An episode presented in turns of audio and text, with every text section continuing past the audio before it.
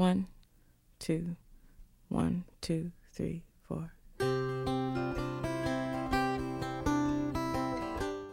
Hi guys, Happy Sunday！大家好，这里是每周日晚八点半准时陪伴你们的趣味记单词，我是 Tina。无论是工作需要还是旅游出行，相信很多朋友都已经去过世界上的不少国家了。但是你能准确清晰地喊出他们的英文名字吗？今天，Tina 和 Gavin 就帮助大家将我们最熟悉、最著名的三十个国家的名字整理罗列了出来。出国旅行用得到，收听国际新闻用得到，和外国朋友聊天更用得到。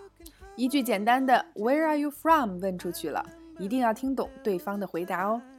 那就让我们开始吧。Are you ready? Let's go.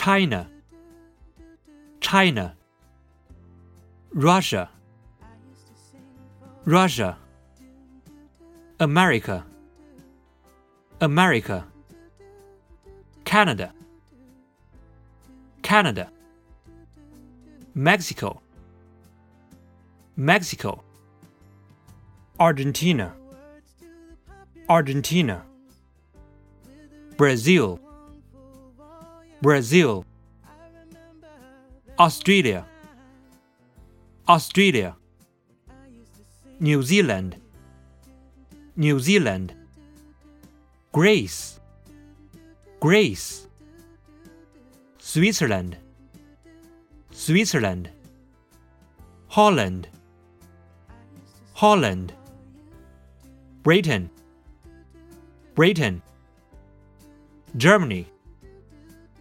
Germany, France, France, Italy, Italy, Spain, Spain, Portugal, Portugal, India, India, Philippines, Philippines, Thailand, Thailand, Singapore, Singapore,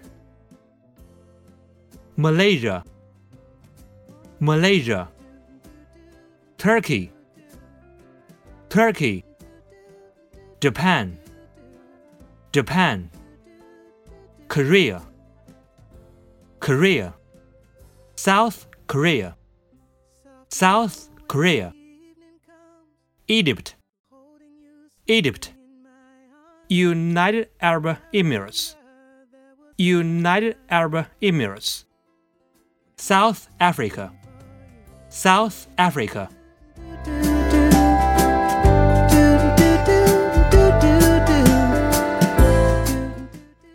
以上这些国家的名字你都记住了吗？